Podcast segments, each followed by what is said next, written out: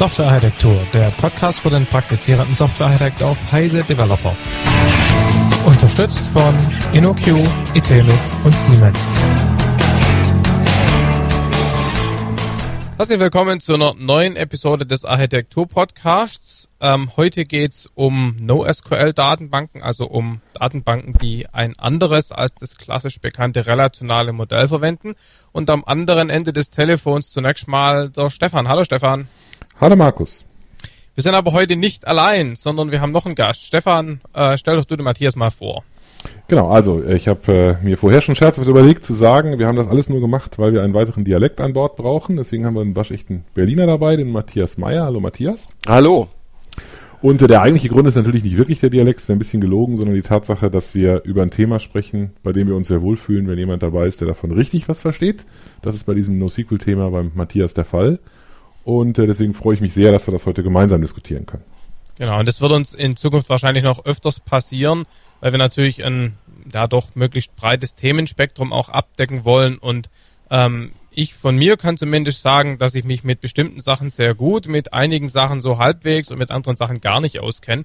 Und damit ich auch was lerne in dem Podcast und nicht nur Dinge erzählt, die ich eh schon weiß, müssen wir eben auch Leute mit reinnehmen, äh, die eben über die Dinge erzählen, wo ich bzw. wir keine Ahnung haben. Ich denke mal, das gilt für dich genauso, Stefan. Ne? Ganz genau so ist es. Also Gut. vielleicht stellen wir dann bewusst ein paar Fragen, die sich sonst unsere Hörer immer stellen, wenn sie uns zuhören. Mal sehen, wie das läuft.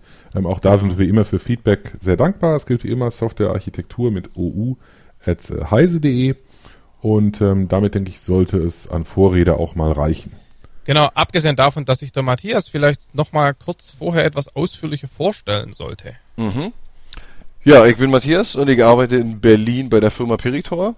Wir machen halt vornehmlich Cloud Computing und haben, also beschäftigen uns hauptsächlich in dem Bereich, äh, kommen aus der Schiene Ruby und Amazon Web Services mhm. und haben über den Umweg, äh, über den Umweg der Entwicklung unseres eigenen Produktes Scalarium recht viel mit, äh, ja, mit alternativen Datenbanken zu tun. Also einfach mhm. aus eigener Motivation und weil es für, für den Zweck einfach das richtige Tool an dieser Stelle ist.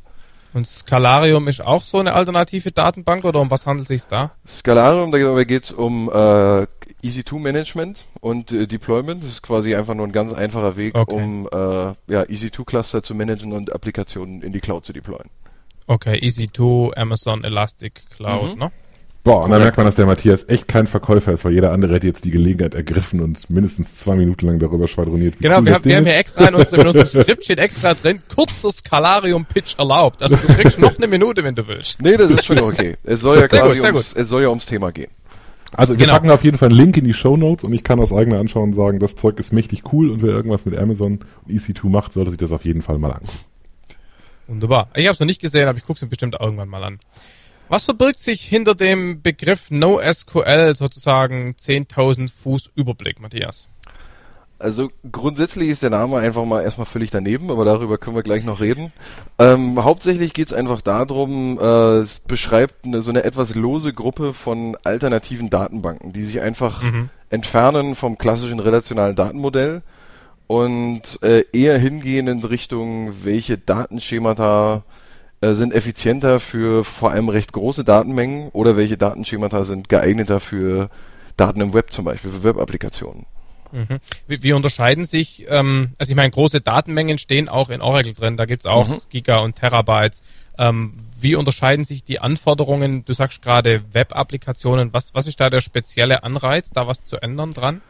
Der spezielle Anreiz, und da kommen wir irgendwie wieder zurück zur Cloud, ist quasi Elastizität. Also dass ich zu, also Skalierung ist ein, ja, ein wundervolles Stichwort, was NoSQL quasi auch beinhaltet, auch wenn es nicht mein Liebstes ist. Letztendlich geht es halt vor allem darum, dass ich recht einfach und beliebig nach oben und auch wieder nach unten skalieren kann. Das heißt, ähm, einige Stores haben sich äh, zum Beispiel darauf fokussiert, dass ich zu jeder Zeit äh, eine neue, äh, eine neue, eine neue Node, eine neue Datenbank-Node in Cluster einfügen kann.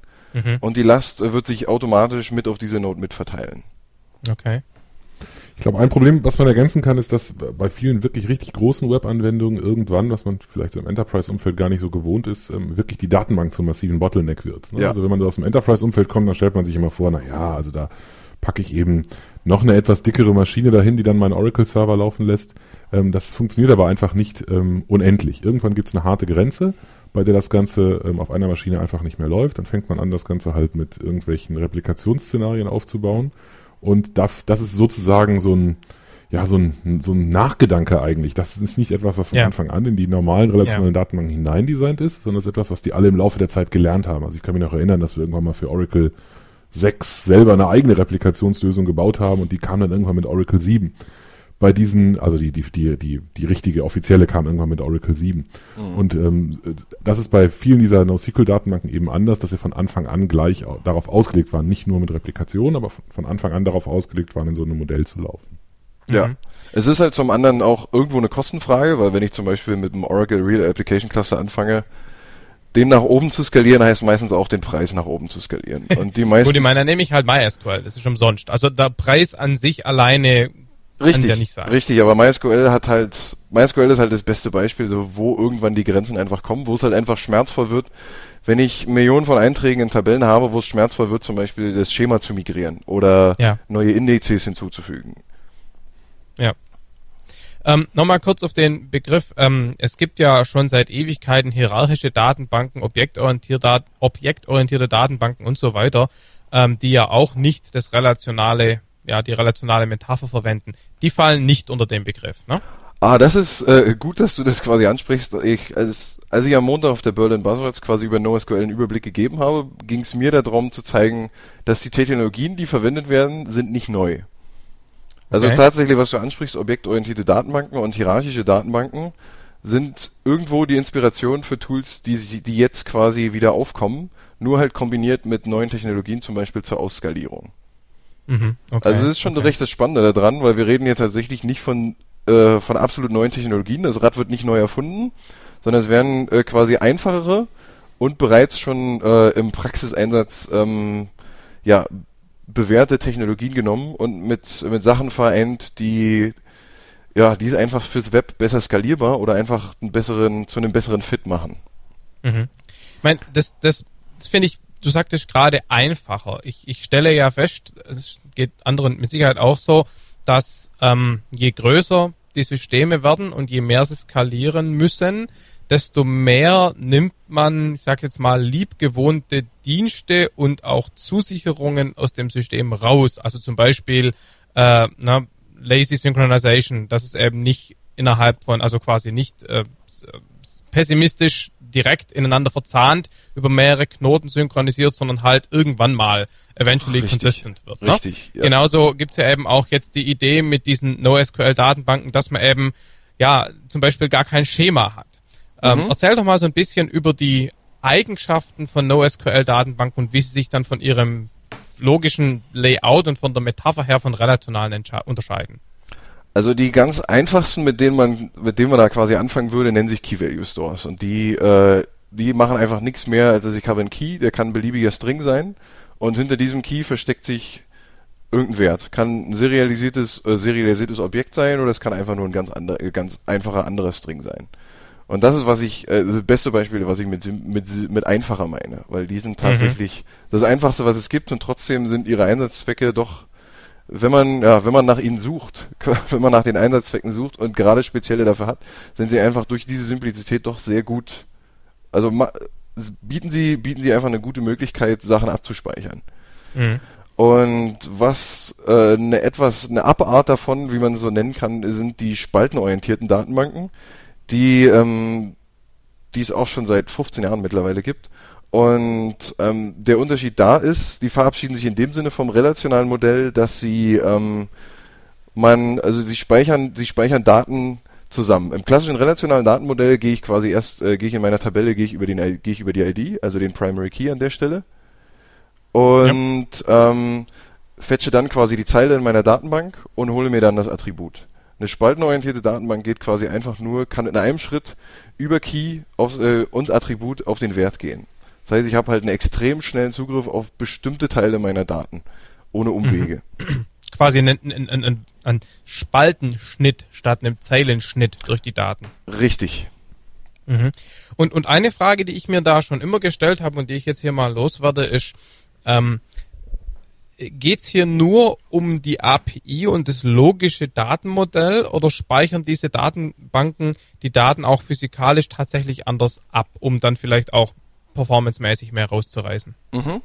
Das ist tatsächlich so, aber auch hier wird irgendwie kann man nicht wirklich sagen, dass es, dass wir, dass man da, dass da neue Wege beschritten werden, sondern dass quasi eher äh, schon altbewährte Wege äh, beschritten werden. Also ein Beispiel, um was zum Beispiel einige Tools verwenden, ist ähm, da, anstatt wie in, der wie in den meisten relationalen Datenbanken ähm, einfach Tabellenfiles zu indizieren und für Updates äh, entsprechend die ähm, ja, die Aktualisierung der Files quasi direkt vor Ort zu machen, werden Daten immer nur hinten, äh, hinten rangeschrieben. Das heißt, also mhm. wenn man es mit einem äh, Transaction Log vergleicht von einer relationalen Datenbank, gibt es halt Datenbanken, die nur noch auf, auf so einer Art, äh, auf so einer Art Speicher aufbauen.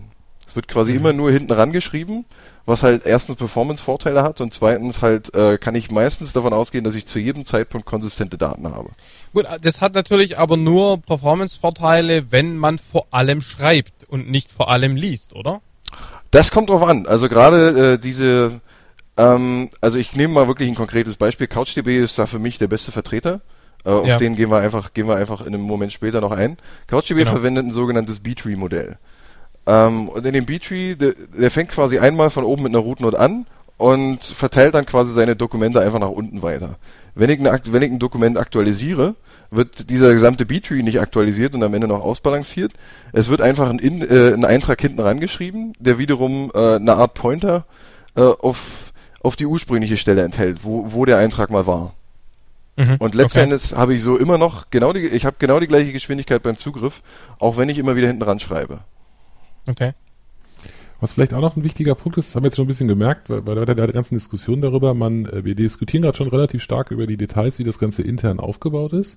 Äh, das mag jetzt daran liegen, dass wir gerade versuchen, die Unterschiede rauszuarbeiten. Ich habe aber so ein bisschen das Gefühl, dass das auch ein grundsätzlicher Unterschied zwischen diesen beiden Lagern ist, würde ich mal sagen. Also es gibt auf der einen Seite dieses, äh, dieses relationale Lager, das eine, eine sehr explizite Entkopplung zwischen dem logischen Modell und der, und der Physik auf der Platte drin hat. Also ja. will in keiner Weise behaupten, dass man im relationalen Modell nicht wissen muss, wie das, wie das funktioniert, aber man muss es sozusagen auf einer anderen Ebene wissen. Man, mhm. muss, ja.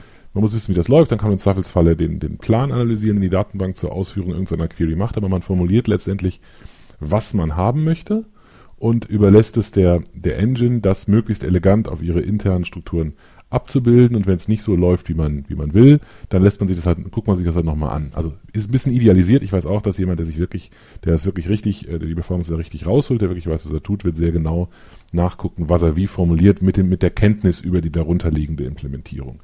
Trotzdem ist es bei dem nicht relationalen Lager noch ein bisschen expliziter. Also da ist es so, dass man den, die Zugriffswege vielleicht deutlich mehr in den eigentlichen Zugriff hinein programmiert, als es ja. unten drunter einem Interpreter zu überlassen. Ich, ja. ich würde es mal noch, noch krasser formulieren. Ich würde einfach mal sagen, dass diese Art von Datenbanken, um die Skalierung und die Performance zu erreichen, einfach, einfach viel, viel weniger tut. Ja? Man nimmt viel, viel mehr Dienste aus der Datenbank raus und überlässt die dann letztendlich dem Programmierer. Ja und nein. Also klar, auf der einen Seite gebe ich dir recht, die meisten dieser Dinge, also so, so eine einfache Key-Value-Datenbank, so, so ein einfacher Key-Value-Store, der kann deutlich weniger als ein Oracle-Server. Das können wir sicher unterschreiben.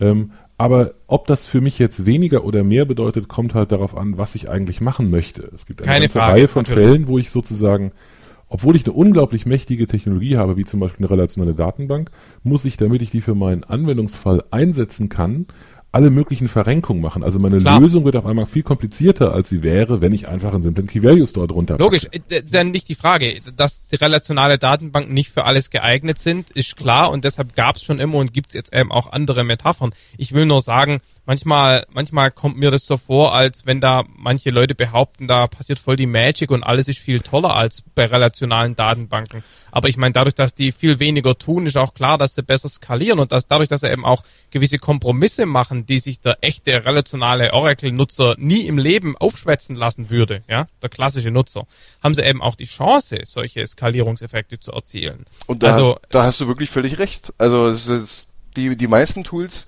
negieren, also wollen, verstecken eigentlich nichts vor dir. Sie haben nicht, das genau. ist nicht wirklich ihr Ziel. Und dadurch, dass sie nichts verstecken, sind sie halt, wie ich schon gesagt, sind sie halt wesentlich einfacher gestrickt und erlauben einfach zum Beispiel einen, einen wesentlich einfacheren Scale-Out. Da hast du völlig recht. Ja. Also sie, sie, ja. sie äh, bürden sich quasi nicht auf, alle wirklich Details vor dem Benutzer zu verstecken, sondern sie bringen sie eher noch expliziter an die Oberfläche.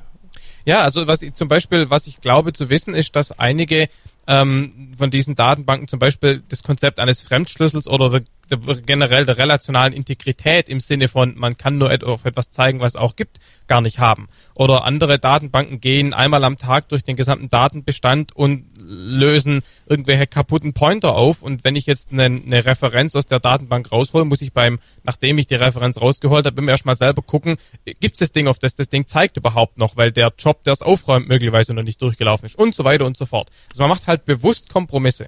Richtig, aber da sprichst du quasi noch einen interessanten Teil an, also aus meiner Sicht auf jeden Fall interessant, ähm, die Schemalosigkeit. Die ist ja quasi ja. Ein, ein großer Seller in, äh, in, im NoSQL-Bereich und gerade im Bereich von dokumentenorientierten Datenbanken, die wir so noch nicht äh, angesprochen haben. Dokumentenorientierte genau, Datenbanken, sie, ihr Hauptzweck ist quasi äh, Daten Daten, die zusammengehören, die man quasi als Dokument ansehen könnte, welcher wie auch immer sie gestrickt sind, äh, in, ein, in einer serialisierten Form abzuspeichern. Sehr populär ja. mittlerweile ist es geworden dafür JSON. Und auch hier ist ja. die Technologie nicht neu. Das gab es schon in den 80ern, als Lotus Notes erfunden wurde. Und äh, gab es auch schon in Form von XML-Datenbanken. Also das, genau. diese Technologie gab es schon. Und die zeichnen sich halt dadurch, dass sie sowas wie JSON verwenden, dadurch aus, dass das Schema dieser Dokumente, äh, das ist beliebig. Mhm. Es ist so beliebig in, de, in, dem Sinne, jedes Dokument kann irgendwo irgendwo den gleichen Namen haben, aber hat kann völlig unterschiedliche Attribute und äh, Werte haben. Und ja. gerade diese zeichnen sich halt dadurch aus, dass, ähm, wie du schon sagtest, es, äh, es fehlt so etwas wie eine relationale Integrität, äh, referenzielle Integrität. Referenzielle, genau, das war doch, ich habe den auch falsch verwendet. Ja, referenziell, nee, klar. Ja. Referenzielle Integrität fehlt denen einfach, weil sie es einfach ähm, ja, sie sehen es halt einfach so an, dass es nicht unbedingt ähm, nicht unbedingt etwas ist, was ein wichtiges Feature ist. Und aus eigener Erfahrung genau. kann ich sagen, also im, gerade im Webbereich, in den Unternehmen, in, in denen ich so unterwegs war, selbst mit MySQL, war vielen, also hat viele Leute äh, MySQL äh, haben, wurde war referenzielle Integrität nicht so ein großes Thema. Klar, ja, klar. Vielleicht, du hast gerade ein schönes, schönes Beispiel genannt. Also Lotus Notes kenne ich aus eigener, teils positiver, teils äußerst schmerzhafter Erfahrung noch recht gut, als, als Beispiel einer Dokumentdatenbank. Ähm, hast du vielleicht auch noch ein paar Beispiele für Key Value und Spaltenorientierte aus der Vergangenheit? Also nichts Hippes Neues, sondern ältere? Also der klassischste Key Value Fall, äh, der, der quasi heute noch verwendet wird, ist BerkeleyDB. Mhm. mhm. Funktioniert nach genau dem gleichen Prinzip, wurde das erste Mal, glaube ich, 91 veröffentlicht.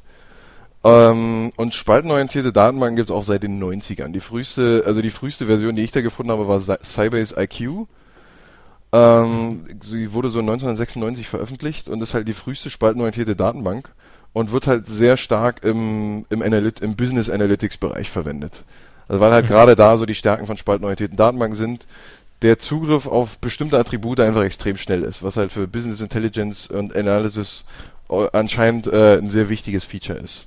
Ja, da kommt halt dieser Begriff des Data Cubes wahrscheinlich dann irgendwo rein. Keine Ahnung, wie man den da einordnet. Das ist mhm. schon mehrdimensional und dann ist eine ganz, genau. also nochmal richtig. Äh, egal.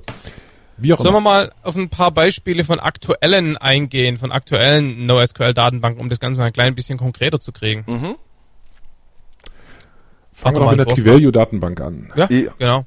Also es gibt bei Key-Value gibt's halt so einige, die halt bis, die halt von ganz klein auf wie BerkeleyDB bis nach sonst wohin skalieren. Ähm, am unteren Ende hat man halt, also ich fange eher am oberen Ende an, da hat man halt so Tools wie Project Voldemort, was halt bei LinkedIn entstanden ist. Ähm, die brauchten halt einen extrem schnellen Store für ihre Profildaten und sowas alles drumrum. Ähm, mhm. Voldemort ist ein, ist ein, Apache Java Projekt, ne? Voldemort ist mittlerweile ein Apache Java Projekt, richtig. Da, dazu kurzen Hinweis, äh, wo sich gerade so schön ergibt. Die äh, letzte Episode bei SE Radio 162 ging ums Projekt Voldemort mit Jay Krabs, der da wohl irgendwie wichtig ist. Ich mhm. weiß es nicht so genau, ich habe die nicht gemacht. Nur so als Hinweis kurz. Und also mein Lieblingsvertreter aus dem Bereich ist äh, ein Tool namens Redis. Ähm, was sich eher dadurch, was sich nicht unbedingt nur durch reine Key-Value-Storage auszeichnet, sondern auch dadurch, dass es äh, mit anderen Datenstrukturen wie Listen, Sets, sortierten Sets und Hashmaps umgehen kann. Und mhm. also Redis ist halt ex ein extrem kleines Tool, das ist in C geschrieben und auf diese ganzen Datenstrukturen kann man halt, wenn man Sachen äh, auf Listen rauf, rauf pushen möchte, also ans Ende, ans Ende ranfügen oder am Anfang ranfügen oder äh, Sachen in Sets einfügen möchte, diese Operationen sind alle atomar in, in einer Redis-Instanz. Was es halt sehr interessant macht für Äh, ich ich bring's gerne an für vor allem statistische Daten, für wenn ich äh, History in meiner Webapplikation tracke, wenn ich halt Views auf Seiten tracke, dafür ist es extrem flott und extrem gut geeignet. Mhm. Weil es halt im Kern sehr simpel ist und es wurden halt schon Sachen drumherum gestrickt wie äh, Publish-Subscribe-Mechanismen und äh, auch schon an, angedachte Transaktionen, über die ich nicht so gern mhm. spreche, aber die sind auf jeden Fall auch so, ein Thema, ne? ja, also Redis ist halt wirklich ein sehr kleines und feines Tool und es ist halt, ähm, man fängt meistens in meiner Erfahrung fängt man es, äh, bringt man es für einen Einsatzzweck in seine ähm, in sein Projekt zum Beispiel, um im klassischen Webprojekt statistische Daten und Histories und Views, alles sowas aus seiner Standarddatenbank rauszuholen und findet irgendwann immer mehr Einsatzzwecke dafür. Mhm. Also interessant ist vielleicht, äh, dass man, dass das Ganze ähm, im Prinzip im Hintergrund speichert. Ne? Also das, wenn ich, wenn ich da irgendwas reinschreibe, ist das erstmal da drin und ist noch nicht, noch lange nicht gespeichert, nur weil ich das jetzt da reingestopft habe. Die Speicherung kann durchaus ein kleines Stückchen später passieren. Ähm, das muss man halt einfach wissen. Und äh, was vielleicht auch noch ein wichtiges Element ist, das, was man da reinsteckt, muss in den Hauptspeicher reinpassen. Richtig. Glaube, so, ja. so, ist es zumindest in der aktuellen Version, glaube es ich. Ist, es wird auch quasi irgendwo immer so sein. Also Redis, äh, Redis ist quasi in der Art äh, ungefähr wie Memcached quasi wie der klassische mhm, Cache, genau. ähm, nimmt quasi alles an Speicher, was es kriegen kann und hält die Daten einfach im Speicher vor. Und wie Stefan schon gesagt hat, ist äh, regelmäßig, je nachdem wie man es konfiguriert, kann es halt die Datenbank auf die Festplatte flaschen. Aber wiederum schon für, vor ein paar Monaten wurde halt ein schönes Feature hinzugefügt, was halt wiederum das, äh, das Schema von ich füge immer hinten ran verfolgt. Jede Operation wird quasi hinten an ein, äh, einer Art Transaction Log rangeführt. Das heißt, mhm. ich habe quasi meinen Dump und dieses Transaction Log und kann quasi ähnlich wie bei einer relationalen Datenbank habe ich quasi trotzdem meinen mehr oder weniger konsistenten Datenzustand. Aber wie gesagt, also ich mit, ich mit, dem Unterschied, dass sozusagen die, also nicht Unterschied, mit der Ergänzung, das, das darf man nicht vergessen, wenn man jetzt aus einer anderen Ecke drauf guckt, dass natürlich im Prinzip der Cache der Datenbank die ganze Datenbank beinhaltet, wenn man das in typischen ja, relationalen Terminologie Richtig, ja, es gibt halt keinen Umweg über die über die Festplatte, wenn es halt um den Lookup geht. Genau. Und ähm, in der neueren, in der Redis-Version, die halt quasi kurz vor der Tür steht, wurde halt äh, Virtual Memory eingeführt, dass dass man quasi anfangen kann, ähm, Werte auf äh, auf die Festplatte zu swappen. Aber der, mhm. der, der, der Kicker hier ist quasi der Unterschied ist, dass äh, immer noch die gesamten Keys müssen trotzdem in den Hauptspeicher passen, weil halt Redis darauf verzichtet, die, den Lookup über die Festplatte zu machen das muss ich jetzt doch nochmal kurz betonen. Ne? Also nochmal, ein, ein, sozusagen ein richtiger Datenbank-Admin, der wird natürlich äh, sich totlachen, wenn man sagt, man hat eine Datenbank, die nicht auf der Festplatte ist, ne? sondern dann ist aber ein, das, Entschuldige, das, dann ist es aber ein doofer Datenbank-Admin. Also naja, nein, aber ich meine, der Begriff, der Begriff Datenbank, die, die ACID-Geschichten sind ja im Prinzip, wenn ich es reingeschrieben habe, ist es sicher auf einem RAID-Plattensystem und da kann nichts mehr passieren. Das diese, also man macht hier noch auch wieder einen dieser Kompromisse, die ja. sagen, es kann sein, dass das gesamte System im Speicher passiert. Und mir hat kürzlich ein Mitarbeiter eines großen deutschen Softwareherstellers ähm, erzählt, dass sie jetzt irgendwie gerade dabei sind, Server mit so viel Speicher auszustatten, dass die gesamten Gigabyte großen also zig Gigabyte großen Oracle-Datenbanken oder was auch immer, andere Datenbanken komplett in Memory passieren. War, glaube ich, kein Oracle, war was eigenes. Genau, aber da muss man klar sagen, das ist einfach dann völlig widersinnig. Ne? Wenn ich jetzt anfange, eine Datenbank, die darauf ausgelegt ist, auf eine Festplatte zu schreiben, ähm, benutze, um diese Festplatte sozusagen als, als Plattenplatz irgendwo im, im, Speicher zu simulieren, das ist ja völlig widersinnig. Also nee, wenn, nee, die so, ne, wenn, die das so machen, dass sie einen Cache entsprechend Nein. dann bin ich dabei.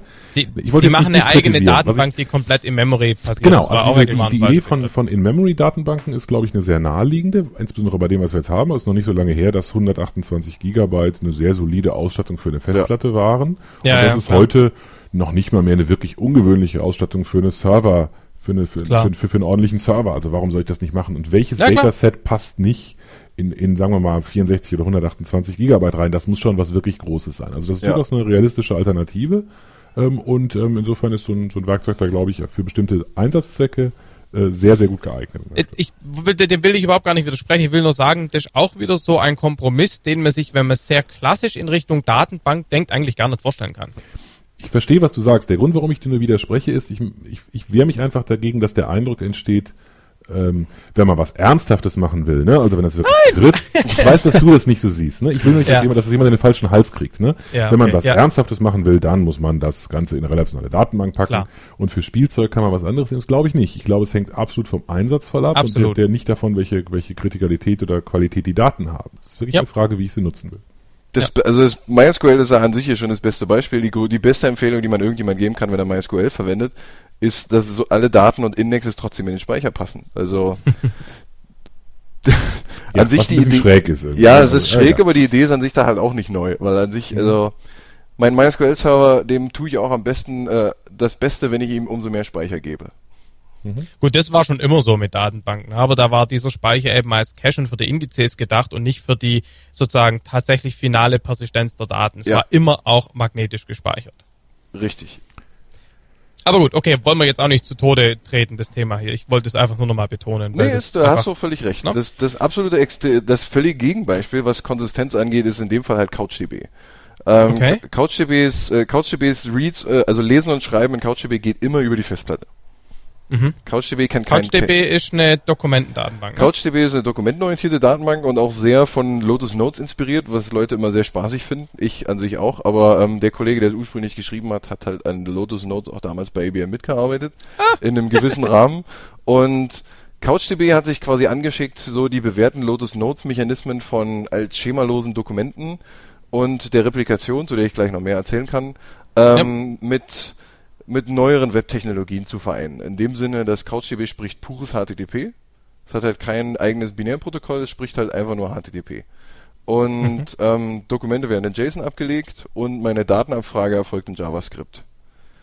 Wenn ich das nebenbei einwerfen darf, das ist natürlich alles falsch, nicht RESTful, ist ja klar. Also ist ein bisschen, ja. sagen wir mal, es ist REST ohne, ohne, ohne großartige Hyperlinks oder Hypermedia oder sowas, kann man darüber diskutieren, wie viel, wie viel REST das nun ist. Aber im Prinzip wird nur einfach get, put, post, delete benutzt, um da Sachen reinzupacken. Mhm. Das heißt, jeder, der in irgendeiner Form HTTP sprechen kann, hat sozusagen schon seine eigene Netzwerk-API-Implementierung dafür. Und das macht es für gewisse Dinge außerordentlich leicht, mit dem Teil umzugehen. Ja, das macht halt auch spannend in Sachen Caching zum Beispiel. Ähm, ich brauche nicht eine extra Caching-Layer äh, noch extra dazu, wie in der klassischen, in MySQL-Setup habe ich irgendwann angefangen, Memcache-D nebenher aufzuziehen. Bei ja. CouchDB kann ich im Zweifelsfall einfach einen Reverse, äh, einen Reverse Cache wie Varnish nehmen, um Caching ja. einzufügen. Genau, was man vielleicht auch noch ergänzen kann, die, diese, diese Dokumentenorientierung, die da drin ist, diese, dieses Schemalos, das klingt so strukturlos. Ne? So ist das natürlich nicht gemeint. Also Richtig. So, dass ja. die Dokumente sehr wohl eine Struktur haben. Das sind eben strukturierte JSON-Dokumente. Wer JSON jetzt nicht kennt, JavaScript, Object Notation, geschweifelt. Ja, wie XML ohne Spitzeklammer. Ne? Ja, ja, und ohne Dokumente, also ohne Text, bla bla. Also, also keine Genau. Kein, ist schon ein Unterschied, ne? kein, kein gemischter ja, Text mit Markup drin, ja, ja. aber egal. Also so wie, so, wie man selber so ein Format erfinden würde, wenn man mal Nachmittag Zeit hat. So sieht das aus, finde ich. Was ich sehr sympathisch finde übrigens. Ja. Ähm, es und, ist halt äh, einfach. Genau, ist sehr einfach, sehr klar. Das kann man auch in jeder Programmiersprache super einfach verarbeiten. Mappt insbesondere ganz wunderbar auf solche Hashes und ja. Arrays in, in dynamischen Programmiersprachen. Ganz, ganz Da kommt ja auch her. Ne? Genau. Und ähm, diese, jedes einzelne Dokument in CouchDB ist sehr wohl in sich strukturiert. Also da sind Keys und Values und eine Hierarchie drin und so, das ist ganz klar. Und über diese Dokumente wiederum kann ich dann Views bilden. Das ist auch ein altes Lotus Notes Konzept eigentlich. Bei Lotus mhm. Notes war es auch so. Ich habe halt einzelne Dokumente in meiner Datenbank. Jedes Dokument hat eine Struktur und ähm, ich kann jederzeit einem Dokument neue Strukturelemente hinzufügen. Da hat es die eben auch in der Datenbank und darüber kann ich Views bilden, die bestimmte gleiche Elemente aus den aus den Dokumenten rausholen. Also es ist ein bisschen so, ja, als ob man das Schema beim Abfragen drauflegt, anstatt es ja. vor dem Speichern vorzuschreiben. Ja. Oder anders formuliert, die, die nutzende Applikation weiß das Schema, so nach dem Motto, ich weiß, was ich reingeschrieben habe, also weiß ich auch, was rauskommt, oder ich verwende Reflection, um es rauszukriegen, aber die Datenbank an sich weiß nichts davon. Richtig. Genau. Also, also doch, im, entferntesten, also, im entferntesten Sinne würde ich das so ungefähr unterschreiben. Letztendlich gibt, gibt die Applikation das Schema vor und die Applikation entscheidet quasi selber, wie sie darauf reagiert, wenn zum Beispiel irgendein Dokument irgendwelche Attribute nicht hat. Genau. Wobei man noch ergänzen kann, aber ich, mir wirklich noch zu ergänzen, dass diese, diese Strukturen, die man da draufpackt, können durchaus von einzelnen Applikationen unabhängig sein. Also ich ja. kann in der CouchDB Views definieren und, und entsprechende, äh, ich kann Berechnungen durch den Server durchführen lassen, die dann wiederum strukturierte Daten im, im JSON-Format produzieren. Das ja. heißt, es ist nicht so, als ob ich jetzt binär irgendwelche Objekte da rein serialisiere. Es ist auch nicht vergleichbar mit einer OO-Datenbank, wo, wo das aus meiner Sicht immer ein Problem war, dass ich halt Applikations-Know-how brauchte. Ja.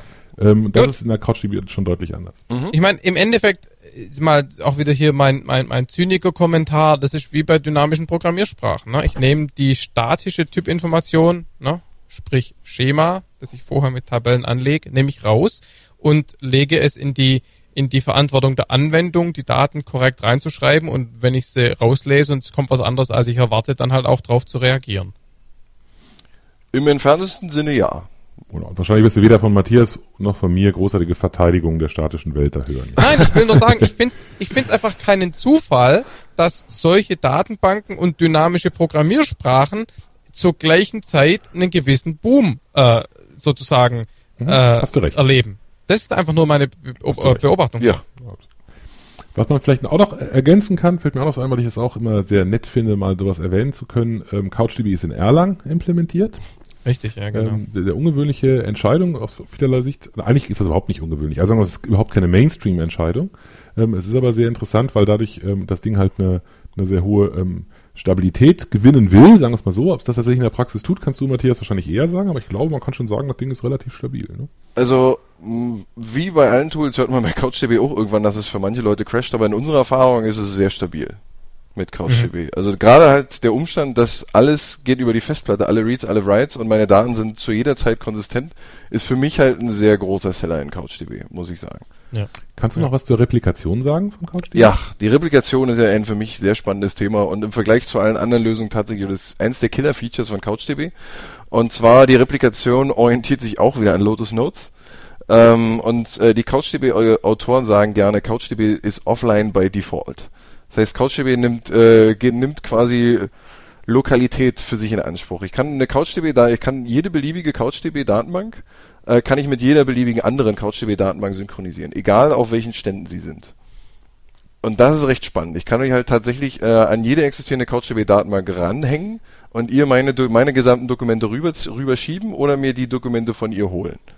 Das was heißt, ich, passiert denn, was passiert denn, wenn in beiden Datenbanken Dokumente drin sind, die du als Anwender als die gleichen bezeichnen würdest? Also das, was du jetzt ja sagst, ist nicht synchronisieren, sondern replizieren. Wird Es- auch synchronisiert? Es wird auch synchronisiert in einem gewissen Rahmen, wobei CouchDB sehr explizit ist, ähm, was Konflikte angeht. Also CouchDB nimmt halt den Konflikt, wenn ich halt zwei Dokumente habe, die die gleiche ID haben in dem Fall, die also von von rein von der reinen Identität her, von diesem Aspekt her gleich sind Okay. und die äh, ja die quasi unterschiedliche Stände haben in zwei in zwei Datenbanken, Ja. dann werden sie als äh, mit einem Konflikt äh, Flag markiert und können müssen Okay, aber das war eine ne wichtige Information, dass Dokumente eindeutige IDs haben und dass die dann eben als Identifik identitätsgebend interpretiert werden. Richtig. Wobei es bei CouchDB quasi dafür zwei Sachen gibt. Es gibt einmal die Identi also die Ident- Identität und die Revision. Jedes Mal, wenn Ja. ich eine Update auf, Ja, eine, gut. auf ein Dokument mache, wird quasi die Revision erhöht. Und anhand von dieser Revision kann CouchDB in einem gewissen recht äh, deterministischen Rahmen versuchen, äh, den Konflikt Ja. selber zu lösen. Aber bevor es quasi versucht, irgendwelche Magie zu machen, reißt es da lieber die Füße hoch und überlässt es Ja. quasi dem Benutzer Ja, bringt, ja, bringt quasi explizit an sich da nach oben, was man halt bei einer klassischen MySQL Master Master Replikation äh, lieber, wo man lieber nicht hingeschaut hat in dem Fall. Ja. Wo wir gerade über Replikation reden, ähm, da gibt es diesen Begriff eventually consistent. Kannst Mhm. du den vielleicht nochmal in dem Zusammenhang einordnen? Eventually Consistent stammt halt ursprünglich, wurde halt ursprünglich vom CTO von Amazon definiert, von Werner Ja. Vogels. Und Eventually Consistency geht halt, da geht es einfach darum, wenn ich, äh, wenn ich in einem, in einem verteilten System von Nodes, die quasi von denen beliebige Clients lesen können, also zu jeder Zeit und äh, zu jeder Zeit unterschiedliche Clients von unterschiedlichen Nodes lesen können, wenn ich auf einer auf einer dieser Node ein Update auf ein Objekt mache, geht es bei Eventually bei Eventual Consistency quasi einfach nur darum, dass irgendwann zu einem beliebigen Zeitpunkt werden alle Nodes äh, nach einer irgendeiner Synchronisation, nach irgendeiner Art von Synchronisation, die gleichen Daten wieder zurückgeben. Mhm. Und das, das klingt natürlich erstmal total, wiederum total inakzeptabel, ne? Also dieses irgendwann mal vielleicht consistent. Es- da gibt es eine, gibt's eine, eine, eine, eine, ein theoretisches Fundament zu dem Ganzen, das sogenannte CAP-Theorem oder CAP-Theorem. Ja. Von einem Herrn namens Eric Brewer, der halt äh, irgendwann gesagt hat, also es gibt ein paar Eigenschaften, die man sich wünschen kann. Das eine ist unmittelbare Konsistenz. Das nächste ist äh, absolute Verfügbarkeit. Und das dritte ist die sogenannte Partitionstoleranz, also damit umgehen zu können, dass mal Teile des Systems gerade nicht miteinander verbunden sind oder einer von denen gerade unten ist. Und von diesen drei Dingern, von diesen drei Eigenschaften kann ich mir genau zwei aussuchen. In Und der Praxis. Alle, äh, nein, in der Theorie. In der Theorie, Okay. In der In richtig. Theorie. Ich kann beweisen, dass ich alle drei Eigenschaften gleichzeitig niemals haben kann. Das Okay. geht nicht. Wobei- das hat wirklich wo- jemand mathematisch belegt. Also an irgendeiner Uni haben sie halt ein Paper Ja. geschrieben und haben das nachbewiesen, dass es wirklich so ist. es ist Das aber halt heißt- tatsächlich ein Theorem und in der Praxis ist halt, wenn man halt sich für das A und das P entscheidet, wie es halt die meisten Tools machen, kann man das C trotzdem immer noch als eine Art Knopf ansehen. Also Und das ist halt dann eventually dann, ne? Das ist ja genau der Punkt. Es ist eben nicht unmittelbar konsistent, ne? Nicht in dem, direkt in dem Moment, sondern es dauert halt ein Weilchen, bis es dann so ist. Ja. Es, es kommt halt drauf an. Also, da können wir gleich noch drauf eingehen, auf das äh, schöne Modell namens Dynamo, was auch von Amazon stammt. Ähm, da ist das C, also die Konsistenz der Daten über, äh, über mehrere Nodes, tatsächlich halt ein Parameter, den ich, äh, den, an dem ich drehen kann. Aber über den, je weiter ich den quasi nach oben drehe, wenn ich halt äh, in Richtung ganz strikte Konsistenz möchte, verliere ich natürlich, verliere ich natürlich wieder meine Performance-Vorteile. Also Ja, genau. von daher, es ist nicht, es ist quasi falsch, es, man sollte es quasi nicht sehen, dass, äh, dass, dass Verfügbarkeit und Partitioniertoleranz, äh, dass das die einzigen Parameter sind, die man sich, die man sich nur auswählen kann, sondern die Konsistenz ist dann tatsächlich nur ein Parameter, den man nach oben drehen kann. Also man kann ihn natürlich völlig weglassen, aber man kann ihn auch ein bisschen so tunen, um eine gewisse Konsistenz zu erreichen. Also mit anderen Worten, man macht dann Kompromisse bei der Performance und oder Skalierbarkeit. Richtig.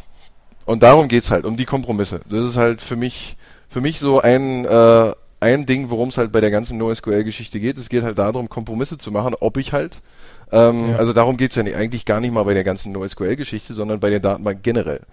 Bin ich halt Ja. bereit, diese Kompromisse zu machen. Ich kriege dementsprechend was dafür, verliere aber, äh, verliere aber andere Dinge. Mhm.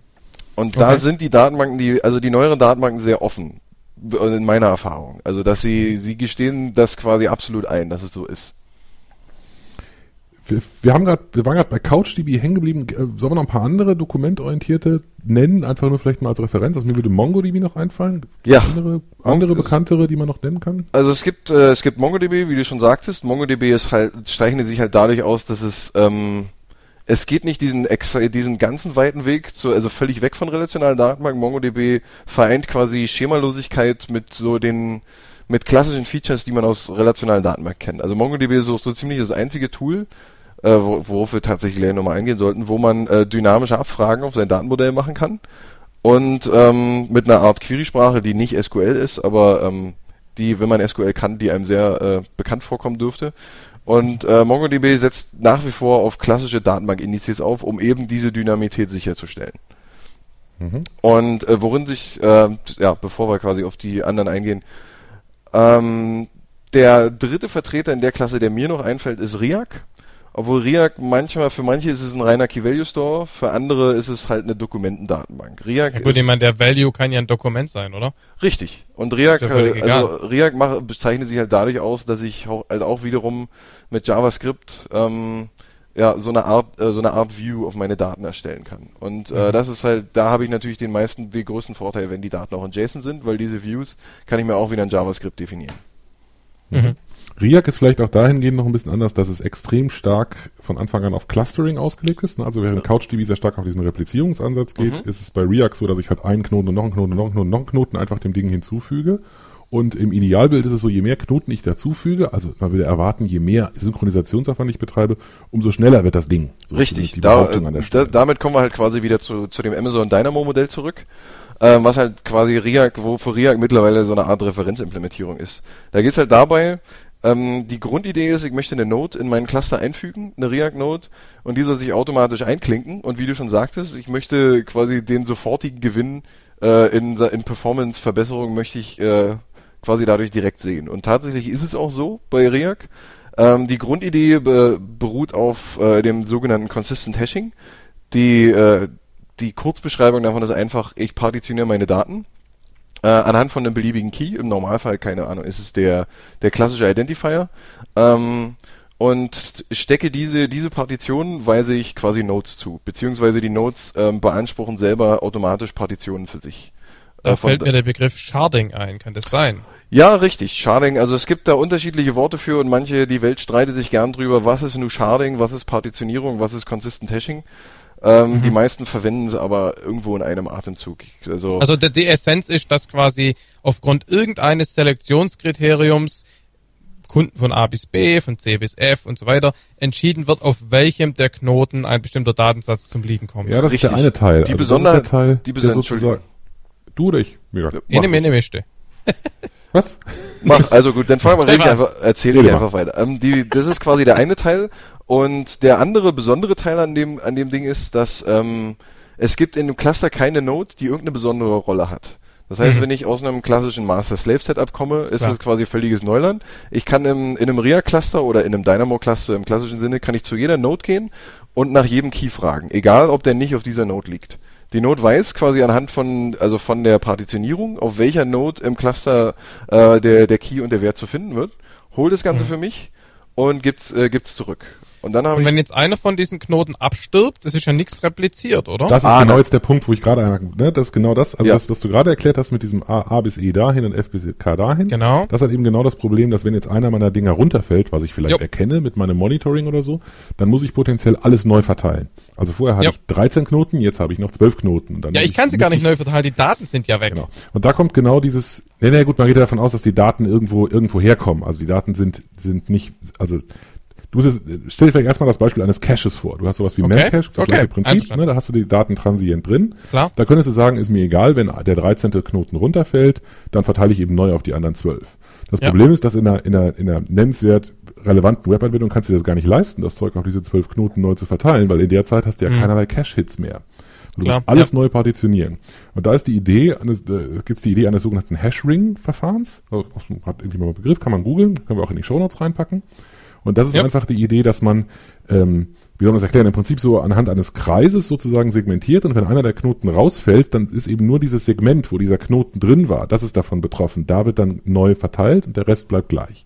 Und das, das, Neu Idee, das, das, das Neuverteilen kann ich gleich dazu äh, sagen, einfach mal schnell dazu. Das Neuverteilen erfolgt in dem Sinne, dass alle Daten, die ich in irgendeine Node speichere, kann ich quasi festlegen, auf wie viele andere Nodes diese Daten repliziert werden sollen. So, das heißt, jetzt kommt der Punkt, ne? Das heißt, ja, nämlich, wenn, zwei, wenn, zwei orthogonale Konzepte. Ne? Das eine ist die Replikation auf n Knoten. Gibt es auch noch Verfahren, wo ich sagen kann, ich schreibe das jetzt auf, oder wenn ich irgendwas lese, dann vergleiche ich erstmal, gucke ich mir an, auf wie vielen Knoten denn das, das eine Ergebnis rauskommt, wie viel das andere, und dann ja. entscheide ich, was ich machen muss. Das ist noch echt extra fortgeschritten. Das ist aber nicht unabhängig von diesem, von diesem Hashing-Mechanismus. Richtig. Das ist die Basis davon, genau. Und jede Node. Aber. Äh, ja, sprich. Äh. Okay. Ich wollte nur sagen, wenn ich es nicht als Cache verwende, sondern tatsächlich als Datenbank, dann muss ich ja irgend sowas machen. Sonst genau. Ja, aber da ist genau das, was ich vorhin meinte. Das C ist quasi ein Rad. Und das C ist quasi in dem Sinne ein Rad, dass ich vorgeben kann, auf wie viele Nodes in meiner, in meinem Cluster soll ein, ein, ein, ein bestimmter Write äh, repliziert werden. Ja. Und ich sehe den quasi dann als konsistent oder beziehungsweise als erfolgreich an, wenn er auf eben diese Anzahl von Replikas erst verteilt wurde. Und da wird quasi, da kommt das Rädchen ins Spiel, weil ich sagen kann, auf wie viele Nodes möchte ich das verteilt haben. Auf wie viele Nodes soll mhm. dieser, auf wie vielen Replikas soll äh, ein Schreibvorgang oder ein Lesevorgang erfolgreich sein, damit ich ihn insgesamt als erfolgreich ansehe. Ja.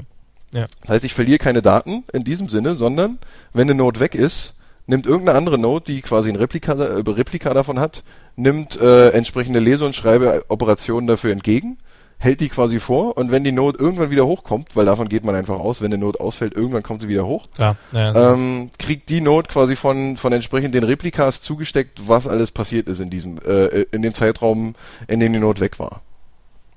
Schon so ein bisschen wie Raid, ne? Ja, für Ausfallsicherheit ist halt irgendwie immer ein ähnliches Problem, ne? Ja. Viele unterschiedliche Verfahren. Ja, nee, nee, weiß, klar, aber auch glaube, die, die, die steckt halt eine neue Platte rein und die wird dann automatisch in den RAID-Verband mit aufgenommen genau, und so weiter. Das ist auf jeden Fall sehr ähnlich. Ja, genau. richtig. Weil also, so rum, das Modell ist quasi so, dass ähm, ich bringe eine neue Note rein, ähm, die geht quasi, die, die guckt quasi, wie, wie sieht mein, äh, wie sieht mein Gesamtkreis aus von Daten und welche Partition ja. möchte ich davon haben. Und die sagt quasi, sagt dem gesamten Cluster, ich, ich beanspruche diese Partition für mich, schickt mir all die Daten, die dazugehören. Und sobald dieses. Das muss ich aber irgendwie, das muss ich konfigurieren, oder? Das ist ein Parameter, den ich einstelle bei dem Knoten. Nö, letzten Endes, wenn man eine neue, also das ist halt, das ist halt, muss man halt sagen, das Geniale daran, wenn ich eine Node in, in den Cluster einbringe, sage ich dieser Node einfach nur, wo ist irgendeine andere Node von diesem Cluster. Weil okay. alle, alle diese Nodes sind miteinander verbunden. Die sprechen quasi ja. so eine Art Gossip-Protokoll, womit sie halt, äh, ja, man nennt es tatsächlich so. Also es ist halt eine Art ja, Gossip, womit sie halt hintenrum miteinander kommunizieren.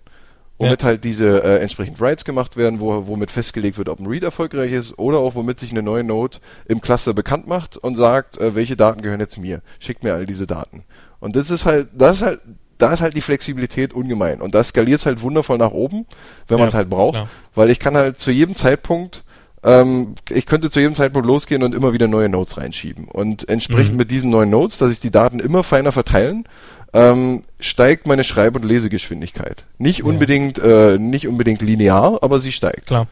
Ich, ich wollte als einer der weiteren Punkte, die ich mir aufgeschrieben habe, nach so Dingen fragen wie Backup. Ne? Also wie haben, sind diese Datenbanken so gut mit Tools ausgestattet und haben die die entsprechenden Utilities, um sie auch zu backuppen? Jetzt in dem Zusammenhang, den wir gerade diskutieren, stellt sich die Frage eigentlich gar nicht so richtig, ne? weil ein Backup in dem Sinne brauche ich ja eigentlich nicht, weil das ja sozusagen im System eh schon auf verschiedenen Knoten liegt.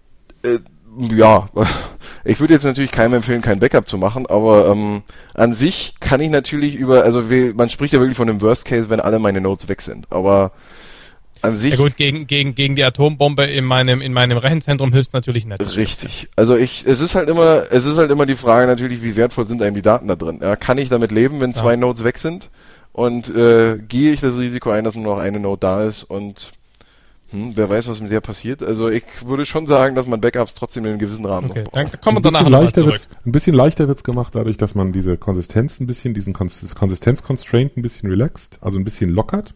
Äh, weil, äh, ich, weil ich damit das System sozusagen nicht anhalten, vom, vom Wesen her nicht anhalten muss, um irgendwie ja. ein Hot Backup zu machen. Das ist dann relativ ja. normal, dass ich darauf zugreifen kann, während andere da gleichzeitig reinschreiben.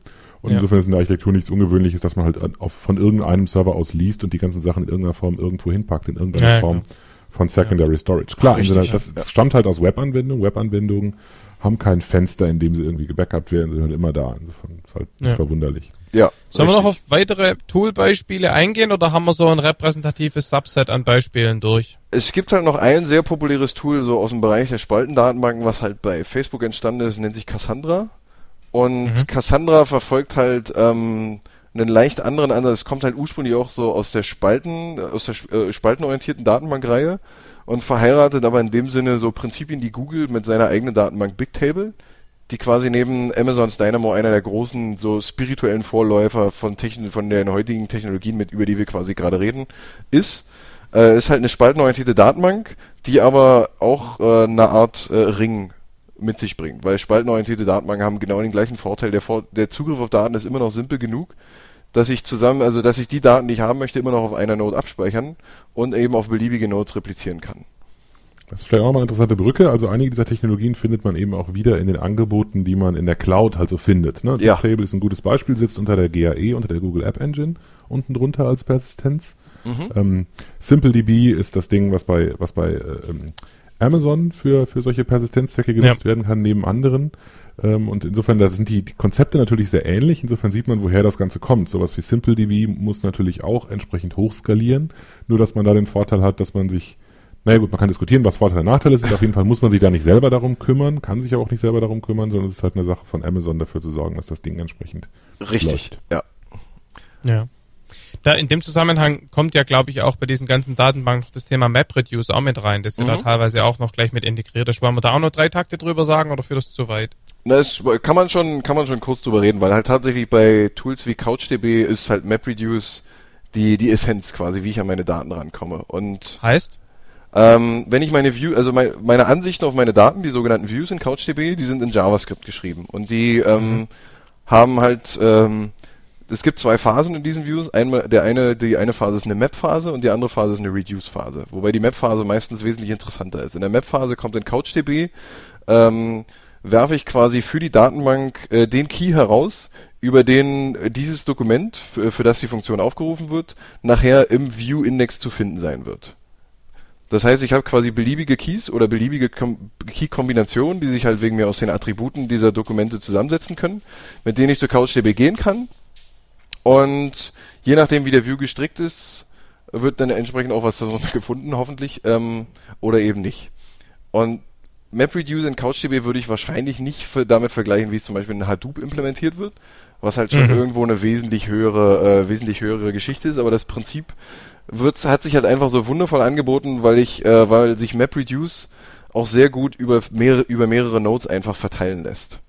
Ja, ja. Ich kann die Map reduce in, in React zum Beispiel wird ein Map-Job auf, äh, auf allen relevanten Nodes laufen gelassen und letzten Endes werden die Daten dann nur noch auf einer Node aggregiert und ähm, da werden wird letzten Endes per Reduce äh, werden die Daten nur noch aggregiert. Ich glaube, es ist aber bei React, also bei CouchDB weiß es, bei React ist es aber auch so, dass beides sozusagen im Vorhinein definiert werden muss. Das ist in gewisser Weise wie statisches SQL. Richtig. Ich kann nicht eine Ad-Hoc Map-Reduce-Query dahin schicken, Ähm, ich kann das unabhängig von der Anwendungsentwicklung machen. Also Mhm. ich kann mir, mich dazu entschließen, immer weitere tolle Sachen da einzubauen, die alle effizient sozusagen vom Datenbankserver ausgeführt werden und mir meine Daten zurückliefern. Aber ich kann nicht dynamisch aus der Anwendung heraus irgendwie irgendjemand was zusammenklicken lassen und dann eine komplett neue Query erzeugen. Kann Richtig, Daten das ist- reinschubsen, aber keine Query. Das ist halt ein recht großer Knackpunkt ähm, äh, an, an, an den meisten dieser äh, NoSQL-Stores letzten Endes. Dynamische Queries sind halt eher rar. Okay. Also ich, ich mach's halt in CouchDB ist halt das Beispiel, ähm, in CouchDB muss ich mir meine Views quasi vordefinieren. Ich kann sie mir natürlich zu jedem beliebigen Zeitpunkt definieren, aber sie werden quasi erst vorberechnet. Beim ersten, beim ersten Lesezugriff werden sie halt für mich erst die Daten aufbereitet und dann, wenn diese Aufbereitung abgeschlossen ist, kriege ich die Daten zurück. Es ist halt nicht so, Ja. dass ich irgendeine Konsole habe, äh, wo ich halt einfach beliebige Abfragen stellen kann ähm, Ja. auf beliebige Attribute, weil es einfach Das- in das dem Sinne eine sehr teure Operation ist. Erinnert euch vielleicht am Anfang habe ich irgendwann mal was von Write, also Schreib- beziehungsweise Leseeffizienz gesagt. Das wollte ich damit eben sagen. Ähm, wenn ich eben die Daten ähm, sozusagen spaltenorientiert ablege, dann muss ich eben in manchen Fällen sozusagen erstmal die Sicht, die ich jetzt vielleicht irgendwie zeilenorientiert haben will oder auch akkumuliert haben will, erstmal berechnen. Und genau das ist ja genau hier der Punkt, dass ich eben den View definiere, das muss ich vorher machen und wenn ich den View dann anspreche, muss er eben im schlimmsten Fall erstmal durch die komplette Datenbank gehen und die Daten zusammensammeln. Ja. Idealerweise ist es dann hoffentlich so gemacht, dass wenn ich dann inkrementell Dinge hinzufüge, dass der View automatisch auf dem Laufenden gehalten wird. Aber Genau. na, Das ist so gemacht, ja. genau. Wobei es halt da schon noch Unterschiede zwischen React gibt und CouchDB, aber das sind Sachen, da müssen wir jetzt nicht so im Detail drauf Nee, eingehen. klar. Aber Ja. Also RIAC, ich weiß nicht, das, vielleicht kann man das noch kurz sagen. RIAC ist, glaube ich, schon etwas schwereres Eisen. Das wird man nicht mal eben in fünf Minuten jetzt da weit durchdringen. CouchDB ist eigentlich sehr, sehr schick und sehr leicht und unmittelbar zu verwenden. Das ja, also wenn man sich halt, also der, der, der, der mentale Umschwung auf MapReduce ist halt äh, eine gewisse Herausforderung, kann ich aus eigener Erfahrung sehr gut sagen, gerade wenn man halt aus dem SQL-Bereich kommt, weil da, da komme ich letztendlich auch her. Ähm, man verabschiedet sich halt so ein bisschen von einigen Denkweisen, wenn man nach CouchDB kommt. Ähm, aber letzten Endes, sie, man, sie, wenn man damit arbeitet, sie, hat, die neuen Denkweisen haben halt auch offensichtliche Vorteile. Also Okay, was, ähm, wo, wo du gerade SQL erwähnst. SQL ist ja sozusagen die standardisierte, mehr oder weniger Schnittstelle oder zumindest mal die, die Sprache, mit der ich alle möglichen relationalen Datenbanken ansprechen kann. Meistens schicke ich das irgendwie auf einen Socket oder in irgendeine API-Funktion, um mit der Datenbank zu interagieren. Wie sieht denn so eine typische API für diese nicht relationalen Datenbanken aus? Gibt es da auch so einen Standard oder muss man die Frage eigentlich für jedes Tool separat beantworten? Die Frage muss man für jedes Tool tatsächlich separat beantworten. Also es, Befürchtet. es gibt halt, ähm, also wie, wie gesagt, die verfolgen halt, sie verfolgen halt alle so ihren eigenen Zweck, sind halt aus einer eigenen Notwendigkeit entstanden und Mhm. das Protokoll ist halt je nachdem de, für den Einsatzzweck optimiert. Ein CouchDB, CouchDB ist halt ist halt sehr aufs Web fokussiert. Ja, und ja, so dementsprechend- HTTP ja die Schnittstelle, ne? also auch vom Prinzip her, also nicht nur über die Schnittstelle, sondern CouchDB. Äh, das Schöne an CouchDB zum Beispiel ist auch, dass man man kann ganze JavaScript-Applikationen in der Datenbank laufen lassen, die an dem Mhm, Browser klar, ausgeliefert werden. Und CouchDB fokussiert sich deswegen sehr sehr stark aufs Web in all, mit all seinen Details. Und deswegen macht es absolut Mhm. Sinn, da HTTP zu verwenden. Und die anderen gehen halt teilweise unterschiedliche Ansätze. Redis zum Beispiel hat sein eigenes, äh, sehr einfach gestricktes Textprotokoll und Cassandra Mhm. wiederum setzt auf, ähm, stammt glaube ich auch ursprünglich von Facebook Thrift auf, was halt so eine Art binäres, ach, RPC gesund. ja, ich, es schmerzt, es schmerzt es zu sagen, äh, es ist halt so eine Art äh, binäres RPC. Und Okay. da wiederum der nächste, der nächste äh, Mitstreiter in diesem Bere Bereich sind halt Googles Protocol Buffers, die halt wiederum in der neueren Version von RIAC äh, auch schon ihren Einzug gefunden haben, aber tatsächlich nur, wenn man halt diesen enorm, also diesen wesentlich besseren Throughput von äh, ja von dem binären Protokoll tatsächlich braucht. RIACs Essenz ist, Essenzprotokoll ist immer noch HTTP. Mhm. gibt auch eine sehr, sehr schicke, in Erlang implementierte RESTful HTTP-Bibliothek von den, von den RIAC-Leuten namens. Ja, die sind, die sind ein Team von sehr unglaublich schlauen Leuten. Das ist wahr, ja. Die, Kann, kann man dann behaupten, dass es manche von die, dass, dass man manche dieser Datenbanken auch nur mit bestimmten Programmiersprachen verwenden kann, weil es eben zum Beispiel nur für C oder nur für Java entsprechende APIs gibt? Gilt natürlich nicht für die HTTP-Geschichten, klar, aber vielleicht für andere. Also bei Thrift ist es schon tatsächlich so. Also da bei Thrift bin ich natürlich letztendlich darauf bezogen, was ähm, ja was für Sprach, Sprachtreiber habe ich letzten Endes. Also bei Cassandra, war das Cassandra, die halt so ein paar aufgelistet haben. Es wir haben eigentlich, eigentlich haben die meisten doch immer ein paar, also es gibt eigentlich ja. für die meisten immer ein paar Clients, oder? Bei Redis zum Beispiel gibt es einen ganzen Haufen Clients, die halt unten unter das Textprotokoll implementieren. Ja. Aber das mhm. macht es ja halt schon Sprachen. wesentlich einfacher, das Textprotokoll. Also das ist halt schon richtig. Das, also das Binärprotokoll muss man am Ende ein bisschen mehr gucken. Mit den textbasierten und HTTP-Protokollen ist es natürlich extrem einfach, sich im Zweifelsfall selber was zu stricken, wie man es gerade braucht. Mhm. Und deswegen ist die Vielfalt halt dementsprechend, wie, also wie das Protokoll gestrickt ist, ähm, ist die Vielfalt äh, dementsprechend. Also manchmal guckt man ein bisschen mehr, aber im Allgemeinen würde ich sagen, für alle populären Sprachen sollte man eigentlich kein Problem haben, was zu finden. Aber es ist auf jeden Fall so, dass es keinen keinen Standard gibt im Moment. Es gibt keinen Standard API, keine mhm. Standard Query-Sprache, ja. kein Standard, naja, Standardformat vielleicht in Form von JSON, aber das JSON, halt ja. relativ wenig darüber. Die, ähm, es ist auf jeden Fall so, dass man sich im Moment auf so ein Werkzeug einlässt und sich damit auch ein bisschen verheiratet. Ja. Natürlich sind die, sind manche sich ähnlicher als andere. Ja, also ja klar. Wenn ich, wenn ich sowas wie, was weiß ich, Memcache DB, das wäre die persistente Variante von Memcache und ähm, eine einfache Verwendung von Redis oder so habe, dann kann ich das vielleicht übertragen. Und wenn ich anfange, fortgeschrittenere Features von, von Redis zu verwenden, dann ist das eben nicht mehr so. Da muss ich halt was anderes finden, was die auch hat. Ja. Das wird dann schon heftig. Okay. Also es ist halt nicht, es ist halt nicht so, dass man, ich kann, dass ich einen beliebigen OER-Mapper nehmen kann und äh, einfach transparent über jede, jede NoSQL-Datenbank ähm, äh, stülpen genau. kann. Das wäre zum Teil auch kontraproduktiv. Ne? Genau, eben, richtig. Haben wir ja ganz am Anfang gesagt. Beispiel, bei sowas wie Couch oder so gibt's ja so OR-Mapper, die versuchen Objekte in CouchDB abzulegen. Das ist ja eigentlich etwas daneben. Ne? Dann kann man sich ja fragen, warum man das eigentlich macht, weil die da, ja. nicht, da ja. Das kann man sich natürlich auch bei OR generell fragen. Aber das ist eine andere Diskussion.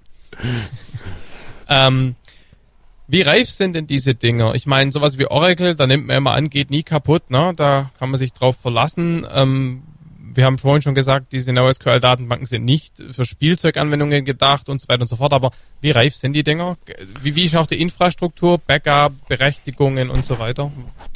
Ach, alles, das ist alles relative Fragen, die sich wieder, die kann man für jedes klar. Tool einzeln beantworten. Logisch, Letzten Endes, was, was ich halt da immer wichtig finde, zu, dran zu denken, ist, dass diese Tools, die hat sich halt der keiner aus den Fingern gesogen. Äh, diese Tools wurden zum Beispiel wie Cassandra bei Facebook gebaut, äh, um ein sehr bestimmtes Problem zu lösen. Und Facebook hat mittlerweile seit, also die benutzen Cassandra ja schon, schon seit einer ganzen Weile. Äh, mhm. Die haben ein Cluster aus, ich glaube, die Zahl war so irgendwas über 150 Nodes zu laufen aus Cassandra. Und man, also bei Facebook muss man schon sagen, die kriegen es schon irgendwie hin, dass das Ganze stabil läuft. Und mhm. bei LinkedIn und Project Voldemort gilt äh, an sich das Gleiche. Also letzten Endes die Tools haben wahrscheinlich, haben, keins von denen hat wahrscheinlich eine Entwicklungshistorie wie Oracle, die seit über 30 Jahre zurückgeht. Ähm, Klar, logisch. Aber die meisten sind halt von Leuten geschrieben worden, die irgendwo aus diesem Bereich kommen, die irgendwo schon was mit sehr großer Datenstorage zu tun hatten oder wie ähm, in, im Fall MongoDB zum Beispiel, was aus einer aus einer äh, Google App Engine ähnlichen Cloud-Applikationsplattform rausgebrochen wurde. Also es, ja. es ist halt schwer, es ist schwer zu sagen auf jeden Fall, dass äh, ich würde mich schwer tun, irgendjemand zu sagen, dieses Tool ist 100% äh, äh, bewiesen, dass es, äh, ja. dass es in der Produktion läuft. Also aber, aber man kann festhalten, dass sie eingesetzt werden in echten Mission-Critical Web-Anwendungen, in großen Systemen, die wir auch alle kennen, sage ich Absolut, mal so. Ja. Das würde ich so sagen, richtig. Das und, würde ich auch so die, unterschreiben. Und die Doku ist so gut im Allgemeinen, dass man damit arbeiten kann, oder kennt es nur der Entwickler bei LinkedIn so richtig? Also Project Voldemort zum Beispiel hat eine sehr, hat, die sind sehr offen über Architektur, was sie, was sie benutzen, wie sie funktionieren. Ähm, es kommt natürlich immer drauf an. Also MongoDB zum Beispiel hat ein sehr, sehr umfangreiches Wiki. CouchDB könnte ein bisschen mehr äh, nachhelfen, was Dokumentation angeht. Dafür ist halt die Community umso hilfreicher. Und ja. das gleiche gilt an sich für Cassandra. Ist ein bisschen komisch, dass diese Apache-Projekte da ein bisschen ihre Wikis ein bisschen aufpflegen müssen. Aber an sich, man findet eine Menge drüber, man findet halt auch mittlerweile eine Menge drüber, wenn man nach Einsatzzwecken sucht ja. für diese ganzen ja. Tools oder wie es Leute einsetzen. Man findet halt leider auch viele Streiterei da drumrum. Aber ja, ist ja, ist ja an, sehr religiös. Ne? Ja, ja, es ist alles sehr religiös. Für mich alles irgendwie ein bisschen zu religiös. Ähm, manchmal muss man ein bisschen suchen, äh, möchte ich auch nicht leugnen, weil halt manche von diesen Tools, die sind halt noch in stetiger Evolution. Bei CouchDB ändern sich mit jedem Release immer noch einige Details. Mhm. Ähm, ja, im Zweifelsfall heißt das halt in Changelog gucken oder die Leute nachfragen. Also CouchDB mhm. zum Beispiel tut halt gerade sehr viel dafür, um den Leuten mit Screencasts ähm, zu zeigen, wie, wie man halt zum Beispiel diese sogenannten Couch-Apps bauen kann, die halt in der Datenbank laufen und auch wie man CouchDB im Allgemeinen benutzt. Also mhm. Die Tools tun schon eine Menge dafür, dass, äh, dass die Leute den Einstieg finden, aber manchmal fehlt es halt an Tiefe. Das ist schon das Problem. Klar. Was man vielleicht auch noch sagen kann, viele der, viele der Tools sind halt ähm, Werkzeuge für Leute, die, die sich nicht scheuen, mit sowas auch relativ direkt umzugehen. Mhm. Also es sind zum Beispiel die grafischen Konsolen eher rar gesät. Also man geht schon davon aus, dass die Leute in der Lage sind, mit, irgendeiner, mit irgendeinem Kommandozeilen-Tool irgendwas da zu machen. Ähm, die meisten, da muss ich gestehen, habe ich langsam, da, das kriege ich langsam gar nicht mehr mit, ob viele von diesen Sachen auch zum Beispiel unter Windows laufen. Das ist einfach nicht mehr meine Plattform. Das gilt, glaube ich, für wahnsinnig viele Leute, ja. die mit diesem Zeug da was machen. Also bei Linux und Mac kann man sich immer darauf verlassen, dass das läuft.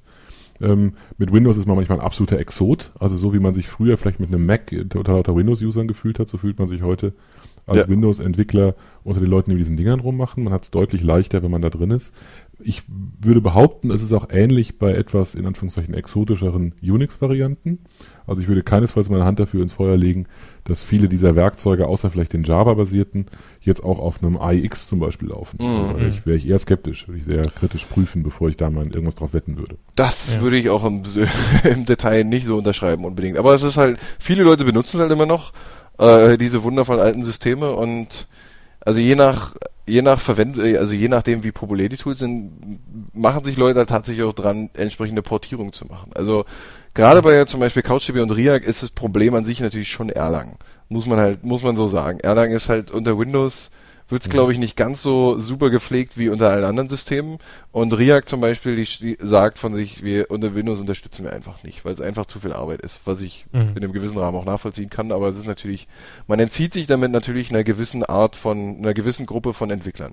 MongoDB ja, gut, ist, wobei Wobei, ich meine, das sind letztendlich Server-Applikationen und Ja, aber entwickelt Server, werden ich mein, wollen sie auch. Also ich meine, du willst ja richtig. testen, du willst auf deinem es Client ja, machen. Es geht ja schon auch darum, um, sicher, um recht einfach so den Einstieg in die Entwicklung damit zu finden. Also von daher ja, wäre es okay. natürlich nett, also im, im Detailfall. Okay, ja gut. Also darum geht es mir halt auf jeden Fall. Entschuldigung. Darum geht es mir halt ja. auf jeden Fall, dass es, dass die Tools halt machen mir nicht nur irgendwie Ausskalierung und solche Sachen einfacher, sondern sie, mir geht es auch darum, mein, mir das Entwicklerleben leichter zu machen. Also, ja, klar. Klar. Ähm, dann sollten wir vielleicht noch zum Abschluss ein klein bisschen über die Einsatzbereiche reden. Also wir haben jetzt schon mehrmals gesagt, Webanwendungen neuartigerweise, was man heute so hat, die legen eben nahe, solche Datenbanken zu verwenden. Wir haben über mindestens drei verschiedene, wenn man relational mitzählt, vier verschiedene Arten von Datenbanken geredet. Ne? Column Databases, dokumentenorientiert, mhm. Key Value, Person SQL. Wann verwende ich denn jetzt was? Jetzt mal nicht welches Tool, sondern welchen Ansatz? Ist auch wieder so eine wundervoll, wo kann man auch wieder tausend Antworten drauf geben. Ja, Problem ist schon, die Tools sind alle so super ähnlich. Also die Standardanwendung, die auf allen Tools gebaut wird, ist ein Twitter-Klon. Ähm, mhm. Warum auch immer, aber das würde ich nicht als praktischen Einsatzzweck empfehlen. Ähm, also für mich, CouchDB zum Beispiel ist für mich eine sehr universelle Datenbank. Also CouchDB kann ich letzten Endes eine Menge mitmachen. CouchDB ist halt die Dokumenten, die Dokumentenstruktur und selbst der, der Fakt, dass ich mit JavaScript arbeiten kann, macht es für mich einfach sehr universell für alle möglichen äh, Einsatzzwecke. Also ich, ich könnte nicht mal nur einen speziellen nennen bei CouchDB. Bei CouchDB würde ich dann, äh, würde ich im Zweifelsfall eher sagen, ich nehme für ein Projekt CouchDB, weil es einfach, ja, ich kümmere mich um die Details im Zweifelsfall später. Wenn ich natürlich super Ausskalierung brauche und noch ungefähr diese, diesen Dokumenten- und JSON-Ansatz, dann fange ich natürlich an, React zu benutzen. Also es ist halt, mhm. das waren jetzt Dokumentdatenbanken. Richtig. Also Dokumentdatenbanken sind universell, genauso wie im Prinzip SQL-Datenbanken auch universell einsetzbar sind. Richtig, so ja, würde ich es auch schon sagen. für beide sagen. Ich, ja, ich weiß nicht. Eigentlich sind sie alle universell einsetzbar. Ich weiß nicht, wie nähern wir uns dem. Ich glaube, die, die Stärken der Nein. dokumentorientierten Datenbanken sind halt, wenn ich, wenn ich vorher meine Struktur ähm, ähm, also wenn, wenn sich meine Struktur möglicherweise ändern kann, wenn ich von dieser Schemalosigkeit profitieren kann. Ja. Und wenn meine Zugriffe über die ich da spreche, typischerweise eben, wenn man so will, ganze Objekte oder eben Dokumente genau. da rausholen. Ich habe so ein komplett, da das ist ja in vielen Anwendungen ist das ja der Fall. Ne? Da hole ich eben die ganze Rechnung, die ganze Bestellung, den ganzen Kundendatensatz, das ganze Benutzerprofil, was auch immer ja. raus. Und da passt genau. das prima. So eine und, und, Geschichte und eigentlich besser als eine relationale Datenbank, bei der ich das Zeug auf N-Tabellen verteile und mühselig wieder zusammenjoine. Was ja. ja für den, was mir die Flexibilität gibt, das immer wieder anders zusammen zu joinen, was aber auch bedeutet, dass ich jedes Mal dafür bezahle. Richtig. Was halt ja. ein guter Umschwung also, ist quasi zu Spaltendatenbanken, weil genau. ähm, dokumentenorientierte Datenbanken gehen meist davon aus, wie du gesagt hast, ich greife auf ganze, auf ganze Datensätze, auf ganze Dokumente zu und spaltenorientierte Datenbanken sind halt darauf optimiert, dass ich immer nur auf bestimmte Teile von einem kompletten Datensatz zugreife. Und diese Zugriff ist halt extrem Gib uns doch da nochmal bitte, gib uns bitte da nochmal ein Anwendungsbeispiel. Wann würde ich sowas machen? Also ich denke, es kann sich jeder vorstellen, wann und wie es sinnvoll ist, auf die gesamte, auf das gesamte Objekt sozusagen zuzugreifen. Das ist intuitiv. Wann will ich denn spaltenweise zugreifen? Wenn du zum Beispiel, äh, du hast halt, so, du hast halt irgendwann im Hintergrund zum Beispiel in der Nacht Jobs, die, die aggregieren Daten und speichern und machen daraus statistische Daten, wo ich, äh, mhm. äh, wo ich quasi, ich, ich ah. fasse quasi in Spalten ähm, eine größere Datensätze von statistischen Daten zusammen, aber für meine Auswertung greife ich immer nur auf einzelne Teile davon zu. Und ja, diesen Zugriff okay. möchte ich halt extrem schnell haben. Mhm. Und nicht halt über den Umweg von einer ID und dann äh, von einer einzelnen Zeile wie einer relationalen Datenbank. Also das ist das quasi heißt so, aber doch dann, das heißt, du würdest sagen, ich will alle. War das die, ist das die Aussage, wenn ich sozusagen über den Gesamtbestand drüber gehen will? Dann ist eine spaltenorientierte das interessanter, weil die nee, eben das effizienter erlaubt? Wenn ich auf Details eines Datensatzes zugreifen möchte, also wenn ich nur auf bestimmte Attribute, die ja. ich halt auch zusammenfassen kann, also Cassandra kennt so das wundervolle Konzept von, Spal äh, von Spalten, Spaltenfamilien, Superspalten und ich glaube sogar noch Superspaltenfamilien, die ich halt, äh, die halt immer mehr, also ich fange halt bei einer Spalte an, diese Spalte kann ich in eine Spaltenfamilie zusammenfassen und eine Spaltenfamilie kann ich in eine Superspalte einfügen. Und letzten Endes kann ich, äh, da kommt halt die Mehrdimensionalität ins Spiel. Ich kann halt über die Keys, kann ich halt trotz dieser, äh, dieser, dieser Verschachtelung, dieser Mehrdimensionalität, kann ich auf den untersten, untersten Eintrag in irgendeiner Spalte trotzdem immer noch über, über einen einzigen Schritt zugreifen. Mhm. Äh, Nochmal für mich konkret, wenn ich jetzt zum Beispiel eine Webanwendung baue, dann kann es ja, dann, dann heißt es ja für mich, dass ich möglicherweise mehrere dieser Datenbanken einsetze. Ich kann zum Beispiel die Webseiten und die Kommentare beispielsweise in einer Dokumentendatenbank speichern und meine Zugriffsdaten in einer spaltenorientierten Datenbank, so dass ich dann zum Beispiel Zugriffsstatistiken, wo ich zum Beispiel auf alle IP-Adressen oder auf alle Zugriff Verweildauern oder auf alle URLs zugreifen will ne, äh, und so weiter. Ja, richtig. Also für das ist für mich halt das Spannende, was ich halt auch Leuten dazu immer wieder gerne erzähle. Also NoSQL-Datenbanken schicken sich quasi nicht an, relationale Datenbanken abzulösen. Es geht halt eher darum, spezifische Einsatzzwecke abzusetzen. Auch wenn das quasi im Detail bedeuten kann, für mein Operations-Team im, im, im schlechtesten Fall, dass ich ähm, mehrere Datenbanken einsetze, um eine Anwendung zu bedienen. Ja, ja. Also es ist quasi, die Tools ergänzen sich quasi gegenseitig je nach Einsatzzweck. Und die Einsatzzwecke sind halt trotzdem im Detail extrem vielfältig. Ich könnte quasi letzten Endes irgendwo jedes einzelne Tool für einen bestimmten Einsatzzweck verwenden. Aber ich muss mir halt die Details überlegen, wo wir wieder zu den äh, zu den Trade-offs kommen quasi, zu den Kompromissen, mhm. die ich machen muss. Äh, welche Kompromisse ja. bin ich bereit, um letzten Endes für meinen spezifischen Einsatzzweck ähm, die Vorteile herauszukriegen? Was ich auch noch als eine als einen Anwendungsfall sehen würde, wäre eine Mischung, bei der ich im Prinzip meine meine Daten, die, äh, die langfristig persistent sein soll, durchaus klassisch noch in meiner relationalen Datenbank ablege. Das ja. muss ja auch nicht unbedingt technische Gründe haben, kann auch rein politische oder ja, genau. oder sonstige Gründe haben. Ähm, aber im Prinzip alles, was ich, was ich häufig brauche, jederzeit wieder reproduzieren kann ähm, dass ich das sozusagen in was anderes davorliegendes reinpacke. Ne? Also ja. einen Datastore habe, der lang, die langfristige nachhaltige Persistenz sicherstellt und einen anderen davor, der vielleicht nicht im Sinne eines Caches, also nicht, nicht nur Caching, sondern schon etwas mehr als das, äh, mir halt erlaubt, die Daten da so abzulegen, wie ich sie vom, optimiert für den Zugriff brauche. Und ja. zwar so, dass es mir auch egal ist, wenn das Ding mal runterfällt, außer dass ich halt Performance-Hits habe, habe ich eben da einen deutlich, deutlich, deutlich schnelleren effizienteren Zugriff und muss mir bei vielen Stellen auch einfach nicht so einen Wolf programmieren, um Sachen abzubilden. Ja auf Relationen, die ich viel, viel einfacher ja, als Key Values klar. oder als Dokumente sonst was abbilden kann. Es ist quasi dann letztendlich ein Cache mit einer gewissen Struktur hinten dran. Genau. Also genau. je nach Einsatz. Redis finde ich da wirklich, also Redis ja. finde ich da wirklich klasse, eine coole, coole Variante dafür. Ja, ist auch mein Lieblingsbeispiel, weil es halt auch irgendwie, man fängt halt irgendwann an, so ein Tool wie Redis reinzubringen, weil es halt unheimlich klein ist und entdeckt irgendwie immer mehr Einsatzzwecke dafür. Ist halt, ja. Mhm. Und so wird es einem letztendlich nicht nur mit Redis gehen, sondern mit den meisten anderen Tools. Wenn man halt erstmal anfängt, ja. äh, eröffnen sich einem quasi so langsam die Möglichkeiten. Ja. Ja, ich meine, das, was ich am Anfang so ein bisschen so als negative Formulierung gebracht habe, so ein bisschen, dass man eben viele der Dinge, die früher die Datenbank gemacht hat, jetzt selber programmieren muss. Ich meine, wenn man ehrlich ist, war das ja in relationalen Datenbanken auch schon immer ein Problem. Ne? Man will zwar einerseits hat man irgendwie da Fremdschlüssel und Konsistenzbeziehungen in die Datenbank eingebaut, aber nichtsdestotrotz hat man sie in der GUI-Schicht oder in der Logik-Schicht nochmal nachprogrammiert, damit man sie proaktiv in der GUI darstellen kann und nicht beim Commit irgendeinen komischen Fehler kriegt. Ja, das heißt also sozusagen, die Dienste, die einem die Datenbank da geboten hat, waren eh nur so teilweise wirklich nützlich. Ja, würde ich auch so sehen. Okay, gut. Ähm, wie fange ich damit an, wenn ich damit tiefer mich beschäftigen will? Klar, den Podcast haben jetzt die Hörer eh schon angehört, das heißt, die Basics kennen sie. Gibt es gute Literatur, andere Quellen, Hinweise, Tipps, Tricks? Es gibt äh, Literatur ist leider noch Mangelware. Äh, CouchDB hat quasi den den First-to-Market-Vorteil in dem in dem Bereich. Es gibt, äh, ich habe auch gerade das druckfrische O'Reilly-Buch CouchDB kurz und gut in die Hand bekommen, was wahrscheinlich Mhm. in CouchDB der perfekteste Einstieg, also auch auf dem deutschen Markt ist. Das ist halt so ein Mhm. bisschen rausgebrochen aus einem größeren Buch, CouchDB The Definitive Guide. Ähm, und da geht's halt viel mehr auch um die Details, wie zum Beispiel, wie, wie kann ich Web-Apps äh, auf reiner CouchDB-Basis äh, entwickeln. Aber dabei wird halt auch auf die vielen Details recht gut eingegangen in diesem Buch. Für die anderen Datenbanken, das Problem an, dem an der ganzen Geschichte ist halt einfach, dass es ist noch sehr viel im Fluss. Also es wird gerade, momentan äh, schreibt jemand an einem Buch äh, über NoSQL im ganz allgemeinen. Ähm, Problem an der ganzen Sache ist halt wirklich, dass sich die, also Riak ist das Extrembeispiel dafür, äh, da ändern sich Dinge innerhalb von Monaten. Also es ist schwierig, da glaube ich ein konkretes Buch hinzulegen. Ähm, letzten Endes gibt's halt ein paar, äh, paar Blogs und Webseiten, die dafür weiterführende Informationen haben. Ähm, da gibt's zum Beispiel einen Blog von einem Rumänier, der ursprünglich auch InfoQ äh, gegründet hat, der schreibt sehr aktiv über äh, nicht nur die Datenbanken, über neue Releases, sondern halt auch der sehr aggregiert quasi auch Einsatzzwecke, was die Leute halt so selber zusammensammeln.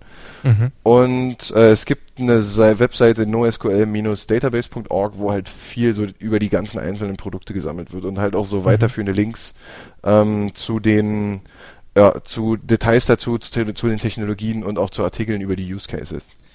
Aber das klingt mir schon so, dass äh, wenn man das Zeug verwenden will, dass man schon, mh, will ich nicht sagen leidensfähig, aber man muss schon sich in Newsgroups und äh, und und Foren und und gegebenenfalls auch Source Code Eig eigentlich wohlfühlen. nicht. Eigentlich nicht. Also man muss sich vorstellen, das ist nicht die Komplexität einer relationalen Datenbank. Wenn ich mir so eine so ein Couch CouchDB oder so ne, ne, vielleicht lieber lieber Redis ist vielleicht ein besseres Beispiel, wenn ich das runterlade, das ist da gibt gibt's irgendwie zig Tutorials und da gibt's alle möglichen Hinweise. Das ist schon, ich glaube, das Spielen damit ist etwas, was einen sehr sehr schnell zu, zum Ziel führt, dass man zumindest mal rudimentär damit umgehen kann. Da Ja. weiß Mhm. man noch lange nicht, wo, wie man es wofür richtig benutzt. Also da hatte ich diverse Aha-Erlebnisse in deinem, in deinem Vortrag, Matthias, äh, mit irgendwelchen rückwärts durch die Brust denken, wie man es überhaupt nicht gewohnt ist, weil man einfach aus einer anderen Denke kommt.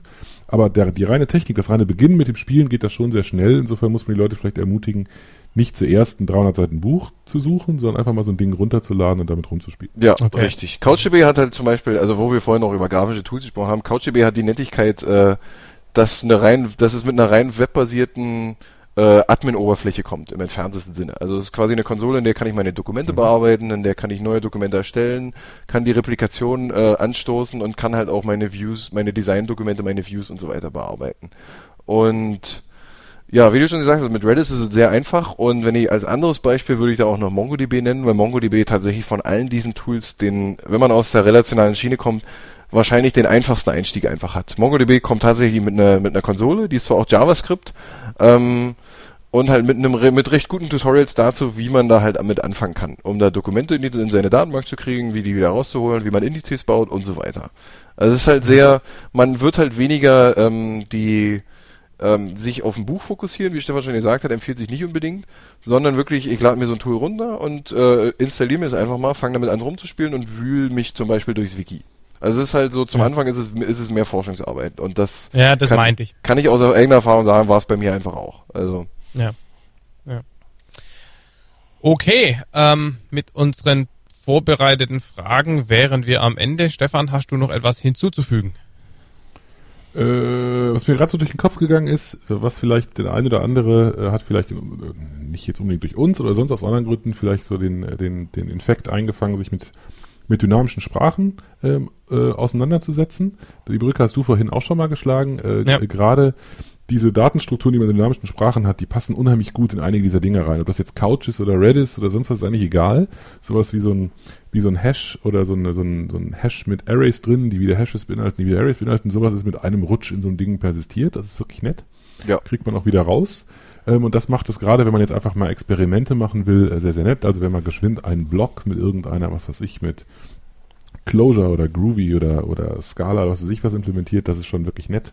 Ähm, da, da kriegt man sehr, sehr schnell was hin. Das ist vielleicht ein guter Hinweis nochmal für Leute, die ein bisschen rumspielen wollen. Kann man Dinge klug verbinden. Mhm. Ja, genau, denke ich auch. Matthias, hast du noch irgendwas, äh, äh, irgendwelche famous last words? Ich habe keine famous last words, nee. Also ich kann es wirklich Okay. nur empfehlen, sich mit den, also mit den, mit diesen Tools einfach ein bisschen rumzuspielen und weil, also es nicht nur, also selbst wenn man nicht unbedingt sofort den Einsatzzweck sieht, macht's halt mir macht es auf jeden Fall sehr viel Spaß, mich halt mit solchen Ja. neuen Technologien und mit so ein bisschen Umdenken auseinanderzusetzen. Ich, ich denke, das ist so ein bisschen wie funktionale Programmierung für den OO-Entwickler. Einfach mal machen, um seinen Horizont zu erweitern. Ne? Richtig, richtig. Gut, ich habe auch nichts mehr zu sagen. Dann würde ich sagen, beenden wir die Geschichte. Danke fürs Zuhören, danke fürs äh, Zeitnehmen, Matthias. Ähm, Gerne. aus meiner Sicht hat sich das sehr bewährt. Äh, Allerdings, Gast. das finde ich auch. Ja. Herzlichen Dank, nicht, Matthias. Fand nicht ich das letzte gut. Mal gewesen sein. Ciao. Schönen Tag zusammen. Ciao. Tschüss. Ciao.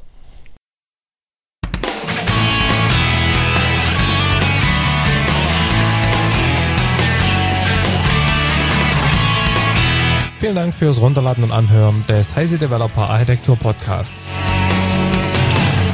Der Podcast wird produziert von Michael Stahl, Stefan Tilkoff, Markus Völter und Christian Bayer und ist gehostet auf dem Heise Developer Channel unter www.heise.de slash developer slash podcast. Wir freuen uns über jegliches Feedback via Mail, Kommentaren auf der Webseite oder als selbst aufgenommenes MP3 bzw. als Anruf auf unserer Voicebox. Die Kontaktmöglichkeiten finden sich im Detail auf der Webseite. Alle Episoden des Podcasts sind lizenziert unter der Creative Commons Non-Derivative 3.0 Lizenz. Das bedeutet, die Episoden als Ganzes können für nicht kommerzielle Zwecke verwendet werden. Änderungen sind nicht erlaubt und es muss immer die Quelle angegeben werden. Näheres unter creativecommons.org.